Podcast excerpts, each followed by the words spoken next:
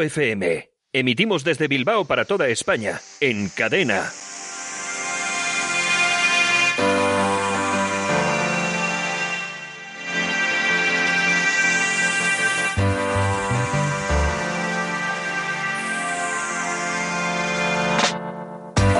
Saludos, bienvenidos. Esto es Alt News, noticias alternativas. Estamos en Minuto FM, emitimos desde Bilbao. Un saludo cordial de Alexia Hayat, que está en la técnica esta noche, y de quien te habla, Santiago Fontenla. 28 de mayo tenemos un diluvio importantísimo en Bilbao. La semana pasada hacía mucho calor y hoy hace calor y agua, pero agua torrencial. Estamos en las redes sociales para todos aquellos que quieran seguirnos a través de ellas, en Twitter, por supuesto, arroba barra baja alt news y también en Facebook estamos en alt news Spain. Por supuestísimo que nos podéis escuchar y podéis leer toda la información que usualmente lanzamos desde la radio, también en Minuto Digital, nuestro periódico en Internet.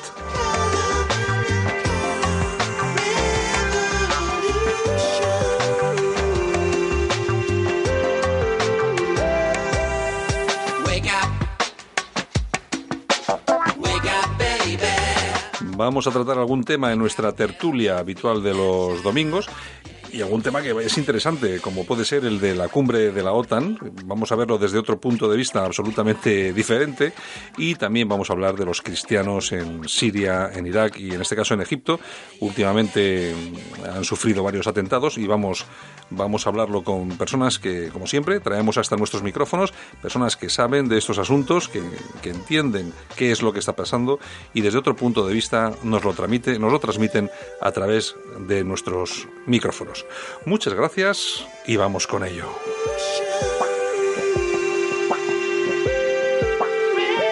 En Minuto FM te ofrecemos información diferente, equilibrada y veraz. En Minuto FM te ofrecemos opinión sin filtros, libre y de calidad.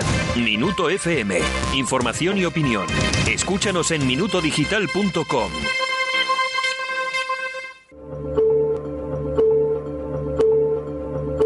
En Alt News, la opinión de Yolanda Morín.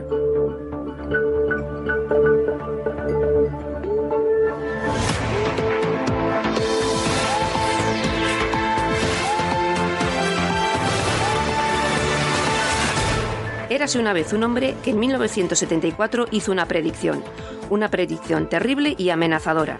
Nuestros políticos no se la han tomado en serio y han permitido una invasión masiva de inmigrantes musulmanes que una vez en Europa han comenzado a hacer la realidad. El hombre se llamaba Ouari Boumedien y era el presidente de Argelia. Y esta fue su predicción lanzada públicamente en la ONU en 1974. Un día, millones de hombres abandonarán el hemisferio sur para irrumpir en el hemisferio norte. Y no lo harán precisamente como amigos, porque comparecerán para conquistarlo. Y lo conquistarán poblándolo con sus hijos. Será el vientre de nuestras mujeres el que nos dé la victoria. La frase acierta de pleno. La reproducción inclina la balanza en favor de los musulmanes. Ya está pasando en muchos sitios de Europa. Sin embargo, no es ese solo el problema. Es cierto que la demografía inclina la balanza, pero si Occidente no hubiera caído en el pozo negro del relativismo, no habría que preocuparse. Y esto nos lleva a concluir que el problema de fondo no es el Islam, o mejor dicho, no es solo el Islam. El Islam es una, una, consecuencia del decaimiento de nuestras sociedades. Es una enfermedad mortal que se ceba en un organismo débil y cansado, un virus que ha penetrado en un cuerpo enfermo y sin defensas. El problema verdadero es la decadencia occidental, provocada por la renuncia de nuestros valores esenciales, culturales, religiosos, morales, que son los que dieron fundamento a Europa tal y como la conocimos. Los europeos que reniegan de sus tradiciones, de su cultura, de su fe, están contribuyendo a su aniquilación. Los pocos grupos identitarios que van surgiendo enseguida son tachados de nazis, xenófobos o racistas, o cualquier otra estupidez similar. Por supuesto, no porque lo sean, ya que la verdad no importa. Lo que importa es aniquilar la cultura europea como sea. Pero el discurso mentiroso del antirracismo y el antifascismo terminará por ser ineficaz por el abuso deshonesto de que viene siendo objeto desde hace tiempo. El sistema de mentiras sobre el que se asienta el proyecto criminal de la destrucción de los pueblos europeos se está resquebrajando sobre sus cimientos. La realidad termina por imponerse y la dictadura de lo políticamente correcto acabará por ser derrotada. Todo crimen se apoya en una mentira para lograr su objetivo. La mentira ha sido desvelada. Queda ahora combatir el crimen.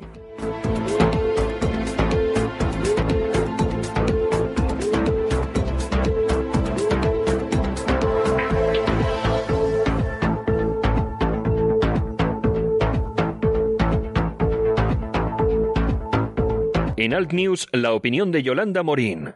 En Minuto FM te ofrecemos información diferente, equilibrada y veraz. En Minuto FM te ofrecemos opinión sin filtros, libre y de calidad. Minuto FM, información y opinión. Escúchanos en minutodigital.com. Y una de las noticias que ha ocupado mm, cientos, por no decir miles de portadas en la prensa, en los telediarios, en las radios, ha sido la cumbre de la OTAN que se ha celebrado en Bruselas. Y no por las cuestiones internas de la propia cumbre, sino por dos cuestiones importantes o muy baladís, no sé exactamente. Pero bueno, en principio, la foto de las primeras damas en la que había un hombre, una cuestión que ha sido muy chic y que ha dado pues bastante cancha a la cumbre y luego el famoso empujón de Donald Trump al presidente de Montenegro que no creo que haya sido exactamente un empujón sino que más bien han sido un poco esas formas neoyorquinas del presidente que se han puesto en, en evidencia. Bueno, vamos a hablar un poquitín de esta cumbre de la OTAN, qué es lo que ha pasado y sobre todo vamos a ver lo del empujón pero desde el otro punto de vista porque sí que se ha cebado un poquitín la prensa como siempre con Trump, vamos a verlo desde el otro punto de vista, quién ha sido el empujado, ¿no? Vamos a ver exactamente de qué va el tema. Para eso tenemos dos personas con nosotros. Sergio Pacheco, buenas noches. Hola, buenas noches, Santiago. Es historiador, analista, y también tenemos a Miguel Gómez, analista internacional. Buenas noches, Miguel. Buenas noches. Bueno, vamos a ver, estábamos con el tema de, de, la cumbre de la OTAN y estábamos hablando del famoso empujón de Trump al primer ministro eh, de Montenegro. Vamos a ver, eh, Miguel, ¿quién, ¿quién es este hombre? Eh, sí, bueno, eh, Dusko Markovic realmente es el primer ministro de Montenegro, pero realmente todos, eh, desde un punto de vista internacional, lo catalogan, pues eso, como una persona que es próxima al antiguo eh, presidente, que ya no está en ejercicio, eh, que es Milo Djukanovic, que es considerado, eh, pues, como es considerado un dictador a nivel internacional, pues ha mantenido más de 20 años en el poder y en, y se le acusa eh, por parte de diferentes ONGs de estar detrás de, de, la, de, las mafias que recorren los Balcanes y del tráfico de drogas. Eh, lógicamente uh -huh. no ha podido ser demostrado, pero eh, muchos le acusan de eso y de métodos poco democráticos.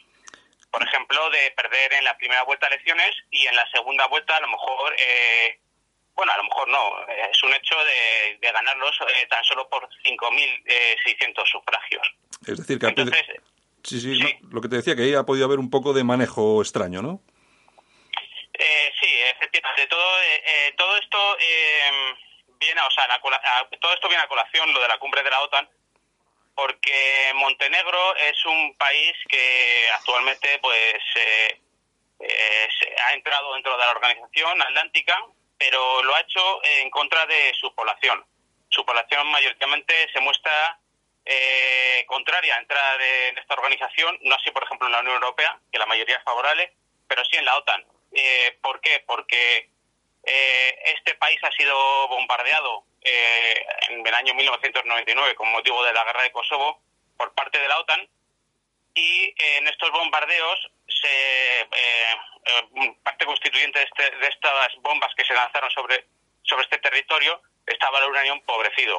Uh -huh. Y actualmente mucha gente está muriendo de, de cáncer y, o enfermedades relacionadas con la radiación que produce este uranio, que aunque no está enriquecido, Sí, pero sí. sí. tiene, digamos que una radiación a bajo nivel. Exacto, sí. Eh, en Sergio, una cuestión. Pues, lo que sí nos llama poderosamente la atención en relación a la entrada de Montenegro en la OTAN es que se ha producido últimamente, de forma muy rápida, como decía Miguel, no ha habido demasiadas consultas para hacerlo, y sobre todo cuando se está o se pretende cerrar o poner cerco a la Rusia de Putin. Bueno, sí, eso parece.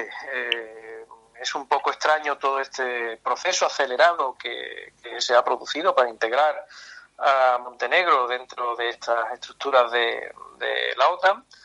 Y bueno, sí, eh, yo creo que, está totalmente dirigido a acercar pues esa influencia ¿no? que pueden tener en este caso la Rusia de Putin pues cerca de, un tradicional aliado del mundo ruso que es como es Serbia ¿no? Yo creo que está más que el interés militar, político, estratégico que pueda tener Montenegro, pues eh, en beneficio de, esa estructura de seguridad de, la organización atlántica, yo creo que está más dirigido pues eh, a crear un punto de enfrentamiento, un punto de fricción en los Balcanes eh, con, esa influencia rusa. Miguel, desde un punto de vista geoestratégico, ¿qué importancia tiene Montenegro? Bueno, Montenegro tiene mar, tiene costa y culturalmente y nacionalmente eh, realmente ha sido siempre Serbia. El, hecho de la independencia de Montenegro eh, viene desde a partir de la ocupación turca.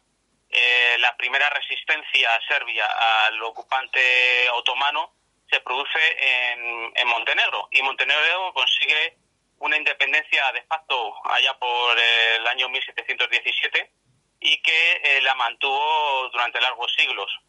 Eh, la independencia de lo que hoy conocemos como Serbia fue muy posterior. Y entonces eso marca la diferencia entre ambos eh, países. Pero realmente, si estamos hablando de un punto de vista cultural, por ejemplo, uno de los, mayor, de los reyes más prestigiosos que ha tenido Montenegro, como es eh, Petar Nesgos, Petrovic, eh, eh, fue un literato de lengua serbia muy importante. De hecho, si uno viaja a Serbia a día de hoy, uno de los billetes viene marcado con este con este literato. tiene la iglesia a la que ha pertenecido siempre Montenegro ha sido la iglesia ortodoxa serbia. O sea que realmente no existe ninguna diferencia entre entre Serbia y Montenegro.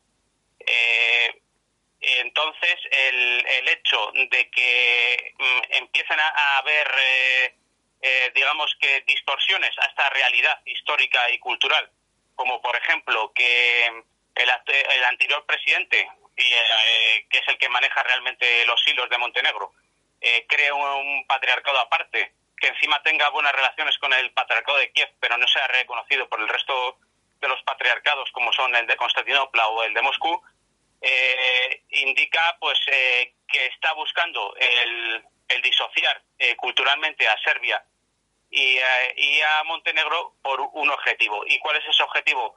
el que quieran, el que quieran ciertas potencias que le hayan convencido a este señor de que tiene que hacer eso para alejar a Serbia del mar, porque todos sabemos que el mar es por donde vienen la, pues, la mayoría del comercio y las mercancías y entonces, si aíslan a Serbia del mar, que es un potencial aliado de Rusia, eh, habrán conseguido un triunfo mm, de cara a poder chantajear a Serbia, de cara a pues, una futura inclusión en la, en la OTAN o en la Unión Europea o otro tipo de entidades supranacionales. Sergio, tenemos, eh, ya viene siendo norma y costumbre, ¿no? Estos problemas en los Balcanes. ¿Tú cómo ves la situación? Porque tal como la describe Miguel, yo la veo bastante compleja y, pero de verdad. Eh, sí, eh, bueno, es un poco en línea de lo que está diciendo Miguel. el objetivo que estamos viendo, ¿no? Con todas las maniobras, estas políticos, militares, que se están produciendo en estos últimos meses, es un intento de cercar, de más bien de arrinconar, ¿no? a Rusia. Eh, el envío de fuerzas a Polonia, a los países eh, bálticos, las maniobras, las maniobras que se están realizando o que se van a realizar en, los países eh, como Rumanía o la zona de, como Bulgaria, tienen un objetivo que es alejar lo máximo posible cualquier influencia rusa del continente o de Centro Europa o bueno de lo que hoy representa la Unión la Unión Europea. Eh, quizás quedaba una especie de fleco ahí, eh, supongo que es eh, la idea que tenían estos estrategas o estos representantes especialistas ¿no? que están en la Organización Atlántica, ese fleco quedaba ahí un poco como Serbia en los Balcanes, como esa zona de influencia que podían tener a los rusos, y quizás con esta maniobra de Montenegro, ya digo, es una apreciación personal, pero bueno, puede ser que vaya en esa línea, en esa línea es decir, o, o, plantear, ¿no? Como a los serbios esa, esa situación de, mm, bueno, pues os vais a quedar solo, Rusia cada vez os queda más lejos y, bueno, pues es un poco absurdo, ¿no?, que sigáis intentando mantener un vínculo con algo que cada vez va a, estar más alejado de, de, las decisiones en el, en el mm. continente europeo, en Centro Europa. Creo que esa es un poco la idea, ¿no? En la que se basa toda esta maniobra acelerada eh, en Montenegro.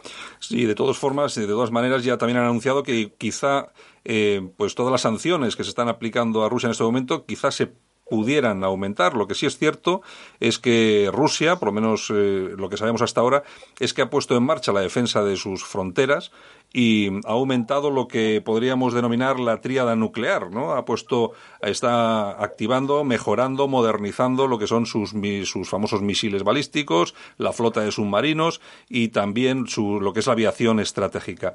Eh, eh, Miguel, Rusia en este momento realmente eh, claro, es difícil que me respondas a esto porque para eso hay que estar en la cabeza, en este caso, de Putin. Pero ¿Rusia se ve realmente amenazada? ¿Por eso está eh, aumentando la, protección de sus fronteras?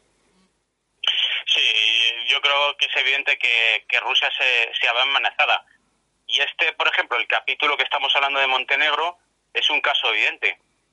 Tenemos que pensar que, por ejemplo, el, presidente de Montenegro eh, utilizó utilizó que eh, Rusia se estaba intrometiendo en sus procesos electorales para conseguir un triunfo electoral.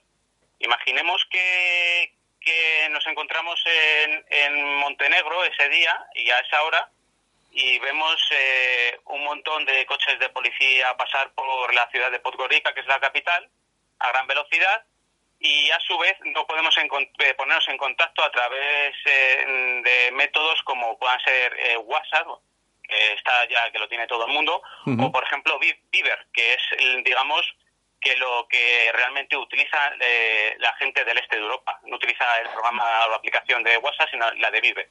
Entonces, eh, si nos encontramos completamente incomunicados y en un estado eh, totalmente policial, como lo que ocurrió,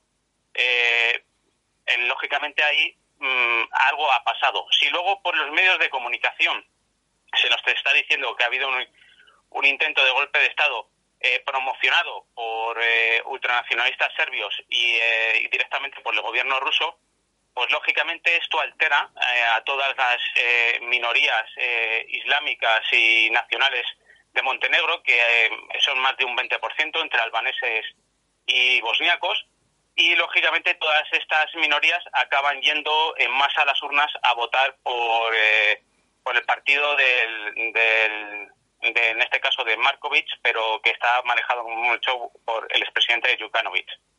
En, en, la OTAN, eh, durante los dos primeros años de la entrada de Montenegro, parece ser que el presidente de Montenegro tiene derecho a un, a un sitio, a un asiento, pero no tiene derecho a voto. Eh, mm, ¿Realmente, Sergio, eh, lo de no tener derecho a voto es tan importante o como van todos a una como en Fuentovejuna tampoco tiene tanta importancia? Bueno, lo que, lo que está claro es que el, el, voto de Montenegro poco o nada va a importar en las decisiones que tome la OTAN. Eso está claro, es indiferente que tengan o que no tengan voto. Eh, bueno, quizás un poco para el orgullo nacional eh, de los montenegrinos, pues eh, a lo mejor si hubieran tenido esa, ese privilegio, pues bueno, hubiera quedado como que es un miembro de pleno derecho. Pero quiero decir que, que a efectos prácticos poco o nada importa. Pero es que no solo el a efectos prácticos importa que tenga voto o no Montenegro, otros países de Europa Occidental eh, que puedan tener esa, ese privilegio o ese derecho dentro de, la organización, bueno, pues tampoco es que, es que decidan mucho eh, si votan a favor o en contra, ¿no? Al fin y al cabo la OTAN se ha demostrado que, que sirve a unos intereses claros eh, del mundo anglosajón, a los intereses angloamericanos y que bueno pues que los problemas de estos países o los focos de conflicto que puedan tener estas dos grandes potencias en este caso Estados Unidos o el propio Reino Unido pues son al fin y al cabo los que marcan la agenda de, eh, de la organización ¿no? esa, esa es eh, la, la realidad Miguel, ya por último, para finalizar, para no extendernos demasiado, em, me gustaría que me comentaras, tú que conoces muy bien el, terreno, cómo está el elemento eh, islam, islámico, musulmán, eh, tanto en Montenegro como en la zona de los Balcanes, en este momento. Bueno, pues en Montenegro, eh, aproximadamente lo que he comentado antes, más del 20% de la población sería musulmana. Eh, principalmente serían albaneses eh, que se sitúan en la zona de costa de, de Ulcín, que es la, región más al sur de, Montenegro, también por zonas montañosas, y luego el componente bosniaco que se, que se instala en la zona que divide Serbia de, de Montenegro en el territorio que conocen ellos históricamente como Sanzak. Pues muy bien. Eh, Miguel, pues te damos las gracias por haber estado con nosotros, eh, por haber acudido hasta Minuto FM. Te esperamos en más ocasiones eh, y te damos un, un, fuerte abrazo y muchas gracias. Muchas gracias a ti, Santiago. Hasta luego, Miguel. Sergio. Hasta luego. Sergio, sí, eh, eh, otra de las, otro de los temas que habíamos comentado ayer era el tema de la famosa fotografía de las primeras damas. ¿eh? que no sé si ha aparecido ahí este hombre, que es el marido de otro. ¿Cómo, cómo, has, cómo has visto tú el, el, asunto? ¿Lo has visto como un tema anecdótico o como que realmente algo, algo grave está cambiando o está, está pasando? Bueno, tiene una intencionalidad político-ideológica, ¿no? Están cambiando, evidentemente, todo esto que hablamos de ideología de género, de nuevas formas de familia, de todo este, todo este discurso que se nos quiere, que se nos quiere y que se nos está haciendo, eh, pues, eh, presente en nuestro, en nuestro día a día, es evidente pues que quieren eh, que se plasme a todos los niveles y qué mejor que, que, una fotografía de los principales líderes, ¿no? En este caso de las lideresas, digámoslo de, esta forma, que ahora ya son líderes, lideresas y bueno, ya no se sabe no se sabe muy bien, ¿no? Pero bueno, pues que, quiero que, que, quiero entender que se quiere eh, eh, eh, plasmar ¿no? en todo en todos los en todos los aspectos foros y, lugares donde pueda quedar patente todo este discurso ideológico tenemos con nosotros también a Carlos Fuster que es seguidor de todas las figuras femeninas de, del identitarismo europeo pero en este caso imagino que el de la foto este de la OTAN no no le has prestado mucha atención no Carlos eh, buenas noches, ¿qué tal, Santiago? buenas noches. Estábamos hablando de la famosa foto de las primeras damas de, de, de los, de, los primer, de las primeras damas que aparecían en la foto de la, de, la, de la reunión de la OTAN. No sé si la viste, que aparecía toda la, todas las, todas las señoras y aparecía ahí un hombre, ¿no? Sí, sí, sí, pero, pero, pero que, que vaya pintas, ¿eh? Santiago, tú dices la, la, la, la, de, la de, la de, esta que sale, que sale digamos, la mujer de Trump con, con esa mantilla puesta en la cabeza.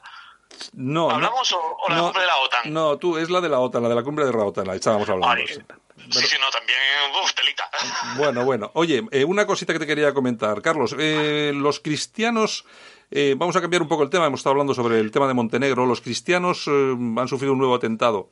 en esta ocasión en, en Egipto. Me gustaría conocer tu impresión desde el, eh, tú eres el delegado de respeto en Andalucía em, y, conoces mucha gente, sobre todo gente española que está vinculada con, solidaridad con Siria, etcétera, etcétera, etcétera, y toda aquella zona.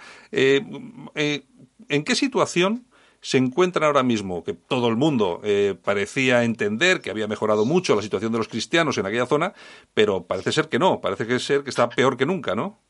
Yo creo que los cristianos siguen siendo, en este caso, los grandes olvidados de lo que de lo que es el, conflicto Oriente Medio. O sea, aquí, pues bueno, pues se habla mucho de lo que es eh, la, la, represión contra contra eh, contra Israel o contra el mundo árabe, pero en realidad, digamos, eh, los cristianos son, son, los grandes olvidados y los que y los que digamos se ignora totalmente la suerte que, que corren, ya sea atentados o en represión que sufre, por, ejemplo, en las monarquías petroleras árabes como Arabia Saudí o similar. Eh, Sergio, llama mucho la atención, poderosamente la atención, que mientras en Europa, mm, pues bueno, eh, permanentemente se, se intenta eh, asimilar a toda la población que llega musulmana y tampoco hacen mucho por, por integrarse, se hable bien poco de lo que sufren los cristianos en, en Siria y en Irak sobre todo, ¿verdad? Bueno, sí, hemos podido ver durante esto, bueno, este último día, ¿no? algunos líderes políticos eh, españoles, en este caso creo que, uno de ellos es el más significativo, el de Pedro Sánchez, ¿no? Que, mm. que a través de su Twitter eh, felicitaba el Ramadán, ¿no? Que se ha iniciado hace escasos días, ¿no? en el mundo, en el mundo islámico y obviaba no hacer ningún tipo de referencia no eh, enviar algún tipo de, de condolencia con respecto a, a todo este, este bueno, asesinato ¿no? que se ha producido de cristianos costos en, Egipto. ¿no? Es un poco eh, como decir, pues esto no tiene interés, es más importante ahora quizás eh, tener en cuenta a esta religión eh, musulmana, esta eh, idea de, querer integrar esto del multiculturalismo, eh, la multireligiosidad, ¿no? Y bueno, pues tener en cuenta en el mundo occidental todo eso y obviar pues lo que realmente está pasando, ¿no? En, el mundo árabe, ¿no? En este caso en Egipto, en Siria, pero en otros países, ¿no? Quizá de manera más oculta, ¿no? Como puede ser también el mundo saudita o, o en Jordania o en el Oriente Próximo en general, que bueno, pues que lo que se está dando es un, en realidad es una limpieza étnico-religiosa en la que están llevando la peor parte, eh, sin duda, eh, los cristianos que, viven en aquellas eh, zonas. Y lo que, y lo que resulta mm, más llamativo, por ejemplo, tras el atentado de Manchester, donde han fallecido 20, han sido asesinadas 23 personas, es que la clase política eh, se empeña en, darle la vuelta al asunto y, siempre eh, esas declaraciones, eh, Carlos, de el, Islam, el Islam no es culpable, no esto no tiene nada que ver con la religión islámica, no sé, como si fueran unos señores que están, no sé, que, simplemente han, ido, pasado por allí de casualidad, cuando lógicamente todo el mundo sabe que todas estas personas hacen y realizan todo este tipo de atentados y asesinatos en nombre de, de Alá, de una religión en concreto. Es evidente Santiago, que, que todo esto, todo esto eh, tiene, tiene una siguiente lectura de punto de vista, que es que se quiere, se quiere encubrir lo que sería el fracaso del multiculturalismo y esa y ese discurso tolerante hacia hacia el, Islam que se llama hacia una progresiva islamización de Europa todo eso pues pues claro eh, lo que son digamos el, el, actual establishment lo quiere quiere digamos hacer hacer todo lo, posible para para que desvincular esa inmigración masiva eh, el tema de refugiados y otras cuestiones como la, la migración el desvincularlo del terrorismo cuando cuando está claro que existe una conexión mm, total entre ambos fenómenos, por mucho que, que establishment quiera, quiera negarlo. Y hay otra cosa que es importante, es que el propio Papa Francisco eh, tampoco es que haya puesto demasiado interés en intentar eh, traer a Europa a los refugiados cristianos de Siria o Irak. Eh, al contrario, se ha ido hasta Lampedusa para traerse unas familias musulmanas hasta el Vaticano. Sergio, yo creo que la Iglesia está haciendo un papelón en todo esto, ¿no? Sí, sí, la verdad es que el papel que está haciendo en este caso la Iglesia oficial es, deja mucho que, mucho que desear. Eh, lo que se ve es que nos están intentando hacer comulgar, nunca mejor dicho, con ruedas de molino. O sea, nosotros eh, en el mundo occidental tenemos que aceptar esto, ¿no? no podemos eh, cuestionar nada. Si nos cuestionamos, eh, prácticamente somos unos seres malvados y, dignos de todo tipo de calificativos. Eh, y también eh, la idea está en silenciar eh, aquello que, está pasando en el mundo en el mundo musulmán, en el mundo islámico con los cristianos. no vaya a ser que, esos ecos tengan algún tipo de calado en el mundo occidental y entonces cuando realmente la sociedad occidental se cuestione todo este proyecto multicultural ¿no? que quieren imponernos en, Occidente. Hmm. Y hay otra cosa que me llama también poderosamente la atención, y es que tras el, último atentado que ha costado la vida a 20, me parece que han sido 28 cristianos coptos en un autobús a manos del Estado Islámico, inmediatamente el gobierno egipcio eh, ha bombardeado bases del ISIS en, creo que ha sido en Libia. La cuestión es la siguiente, eh, si bombardeas bases en, en Libia ahora, eso quiere decir que antes ya sabías que existían esas bases. ¿Por qué no la bombardeaste antes? aquí hay una, hay una doble moral, ¿verdad, Carlos? Hombre, está claro que aquí, aquí eh, más que doble moral, que ha habido en este caso eh, eh, una, una dinámica de querer eliminar regímenes que a lo mejor eran los menos, los menos malos, como el caso, digamos, de la Liga de Gaddafi, que en este caso, desde mi punto de vista, era mm, eh, mucho, o sea, era, era, un mal menor respecto a, al Estado fallido que existe actualmente y, por supuesto, es que está claro que, que ha habido, o sea, detrás de quienes han promovido estos estados fallidos eh, estaba el financiar incluso al ISIS o el promover al ISIS porque de ese modo desestabilizaba a los regímenes laicos. Es, por ejemplo, lo que está pasando en Siria con, con Bashar al-Assad. Es la misma historia. O sea, estamos hablando que, que Estados Unidos, la, las monarquías petroleras o Israel quieren acabar con, con, con, Siria, con el único régimen laico y que respeta a los cristianos que la zona, porque porque el, ISIS entra dentro de sus intereses para, para mantener su hegemonía en Oriente Medio. Sí, lo que sí está claro es que Bashar al-Assad eh, que se sepa, de, momento, siempre ha respetado a los cristianos, de hecho siempre los ha protegido, siempre que ha podido lo han dejado, que ese es otro, ese es otro tema, y lo que sí está claro es que hemos visto desde fotografías hasta reportajes en vídeo del presidente de Siria celebrando la Navidad en, algún convento, es decir, que, que, hay, hay cuestiones que se nos escapan, bueno, que se escapan a la mayoría de las personas, pero sí que hay algunos que nos damos cuenta de que esto, de que esto es, es todo una, una gran campaña. Eh, Sergio, este, los cristianos eh, que eh, han desaparecido prácticamente de, zonas enormes de, Irak y de Siria, eh, ¿dónde están? Porque en Europa mm, parece que no ha llegado, ¿no? Pues eh, bueno, hay que, hay que tener en cuenta que son los que han llevado la peor parte en estos años que llevamos de conflicto tanto en Siria y en Irak. O sea, se puede hablar, se puede hablar de un verdadero exterminio de, la población eh, cristiana en, en, Oriente, en Oriente Medio. Eh, la mayor parte de ellos, eh, los que no han sido, como se dice, pasados por las armas, ¿no? O, mm. asesinados en, en masa, eh, se han encuadrado en las fuerzas que están eh, resistiendo, las fuerzas gubernamentales que están resistiendo por las embestidas de, este, de estos grupos yihadistas en general, ya sea el Estado Islámico, sea el Nurra o muchos de estos supuestos moderados, ¿no? Que, están apoyados por, por Occidente. Sí, que es todo lo mismo. Claro, exactamente, es todo lo mismo. Entonces, eh, estos cristianos, muchos de ellos, pues se han quedado defendiendo y luchando por, pues, por, eh, por, lo que es suyo, ¿no? Por, lo, por las tierras por donde han, eh, se han movido durante cientos de años y que, que, bueno, no están dispuestos a abandonarla el resto, pues quizás una pequeña minoría sí ha podido llegar a Europa, pero ya porque tuviera contactos previos con, familiares que se movieran por los países eh, occidentales, bien eh, Reino Unido, Francia eh, o bien Estados Unidos, ¿no? Pero vamos, la gran, la gran mayoría hay que hablar de un verdadero genocidio, un genocidio cristiano que supongo que cuando las aguas, si es que llegan a clarificarse en algún momento en en este desgraciado Oriente Medio, pues habrá que habrá que, eh, que ver y analizar eh, hasta qué punto ha sido la, magnitud a la que a la que ha llegado. Eh, Carlos comentaba comentaba Sergio este asunto y me parece que es muy importante y es que los cristianos se han puesto se han puesto de lado de Bashar al-Assad, han tomado las armas para defenderse no solamente a ellos sino a sus familias y, y creo que incluso hay hasta cristianos movilizados con Hezbollah o, o estoy equivocado.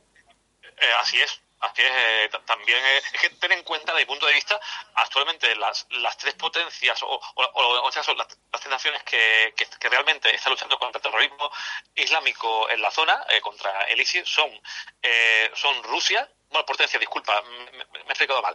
En este caso, los tres... Mm, o sea, las dos naciones y un ejército que está que está combatiendo contra el terrorismo islamista, contra el yihadismo, sería en este caso lo que lo que es Rusia, eh, Hezbollah, Rusia, Hezbollah y Siria. A, mi juicio, son es ahora mismo el único bastión eh, que hay eh, contra, contra lo que es el, el, islamismo. Pero llama la atención poderosamente que los cristianos se pongan del lado de esta gente que son los únicos que les defienden. Es que me parece increíble y sobre todo que de estas cosas no se cuenta absolutamente nada aquí en Occidente.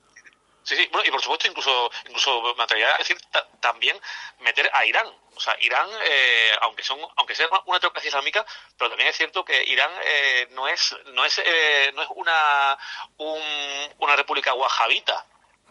O sea, el chiismo es que no supone un peligro para, para Europa, como, como supone, por ejemplo, el wahabismo que se está fomentando desde Arabia Saudí, eh, Qatar, eh, Emiratos Árabes y, demás que son los que están financiando las mezquitas que, se están abriendo día a día también en Europa. Sí, vamos a tratar eso también en, otro en algún otro programa, porque yo creo que es interesante también diferenciar, aunque al final que cada uno debe de estar en su sitio, pero comparar a Irán con otras las eh, petromonarquías, etcétera, etcétera, yo creo que no ha lugar. Yo creo que lo vamos a tratar en alguna tertulia con gente que, que conoce el tema de cerca y lo, lo, haremos próximamente. Bueno, pues nada, Sergio, Carlos, muchas gracias por estar otra vez en Minuto FM. Gracias a ti, Santiago. Gracias a ti, Santiago. Bien, un abrazo y nos vemos la semana que viene. Un abrazo, buenas noches. Buenas noches. Escuchas Minuto FM, una forma diferente de informarte. Nuevas ideas, opinión e información alternativa. Minuto FM. Emitimos desde Bilbao para toda España, en cadena. Escuchas Alt News, noticias alternativas en Minuto FM, con Santiago Fontenga.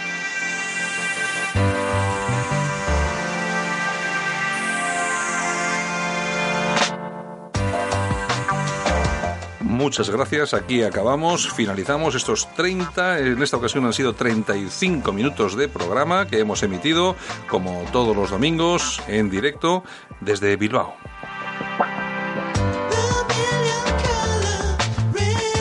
Os esperamos la semana que viene. Sabes que nos puedes escuchar en directo y también a través de los podcasts y nuestro canal de YouTube y a través de Minuto Digital.